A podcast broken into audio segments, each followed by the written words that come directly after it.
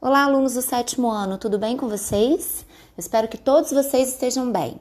Aqui quem está falando é a professora de inglês Fabiane. Eu e a professora Lúcia preparamos para vocês algumas atividades que estarão uh, divididas por aulas, tá? E hoje eu estou aqui para falar com vocês sobre a nossa primeira aula, que tem o tema esportes. Vocês conhecem algum esporte em inglês? Eu acredito que por conta dos eventos esportivos né, que acontecem pelo mundo, como as Olimpíadas, a Copa do Mundo, vocês podem ter visto ou ouvido algum esporte em inglês.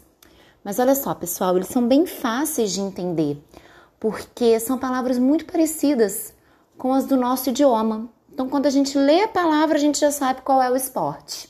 São palavras cognatas, tá certo?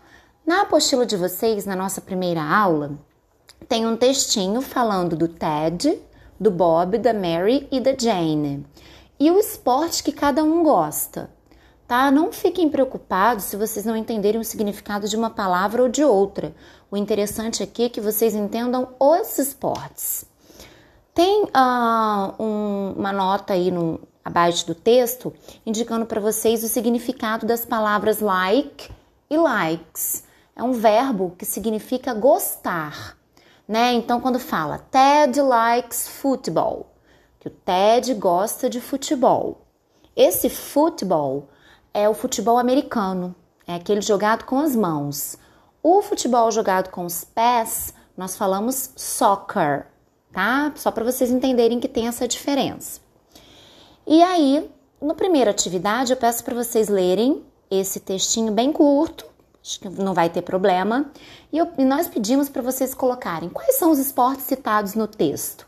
Escreva em inglês. Então vocês terão que lá no texto tirar as palavrinhas que significam os esportes em inglês, tá?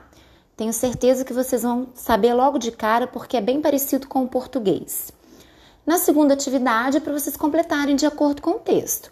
Por exemplo, na letra A está escrito assim: Ted likes, o Ted gosta, vocês vão lá no texto e vão tirar a palavrinha. Qual é o esporte que o Ted gosta?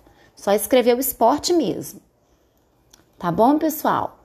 E na terceira questão, nós colocamos um caça-palavras para vocês encontrarem os esportes no caça-palavras.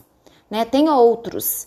Tem soccer, que é o futebol jogado com os pés, beisebol, voleibol, hockey, tênis, basquetebol, futebol, swimming, que significa natação, running, que é a corrida, e golf, né, que é o golfe mesmo.